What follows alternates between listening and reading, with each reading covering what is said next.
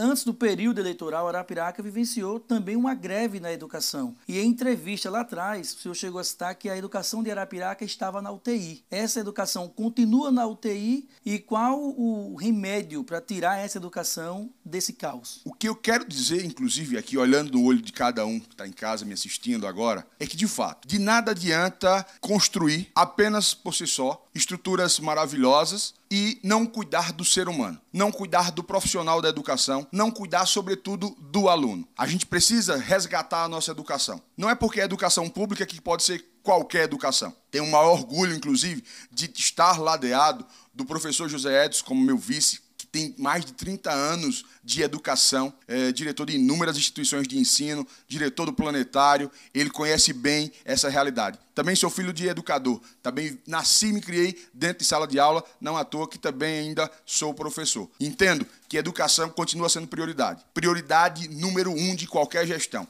E isso não pode ser apenas de forma aleatória, utópica. Para enfrentar esse problema, nós temos que capacitar cada vez mais os nossos professores, tornar a sala de aula um local prazeroso. É inimaginável, é impossível você hoje estar falando em época de tecnologia, é, melhoramento cada vez mais da tecnologia, e aí chega na sala de aula, muitas vezes você encontra o quadro de giz, uma metodologia muito arcaica. Não à toa que Arapiraca ainda ocupa um dos maiores lugares aí, a posição ruim no ranking nacional de evasão escolar. Eles não sentem-se motivados a estarem dentro da sala de aula. Isso por quê? Porque falta estratégia, falta política pública eficiente. Para ter essa política pública eficiente, precisamos valorizar cada vez mais os nossos professores, precisamos valorizar o nosso alunado. Eu já falei isso agora há pouco, passa inclusive pela, pela merenda escolar. Muitos dos nossos alunos, eles frequentam a sala de aula também para se alimentar. E aí, quando chega em sala de aula, a gente se depara com uma realidade cruel em que muitas vezes é entregue apenas biscoito de água e sal. Que motivação essa criança tem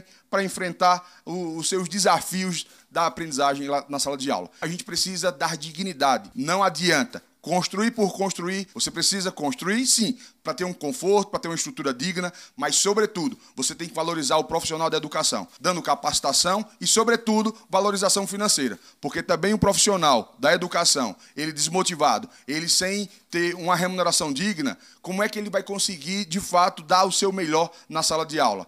Pensando, preocupado o tempo todo com o seu boleto que está chegando, com a sua conta de água, com a sua conta de luz. Então, a gente precisa deixar o professor, que é o grande profissional, trabalhar livre, à vontade, a produzir e a mostrar, sim, que é possível fazer cada vez mais e melhor por meio da própria educação.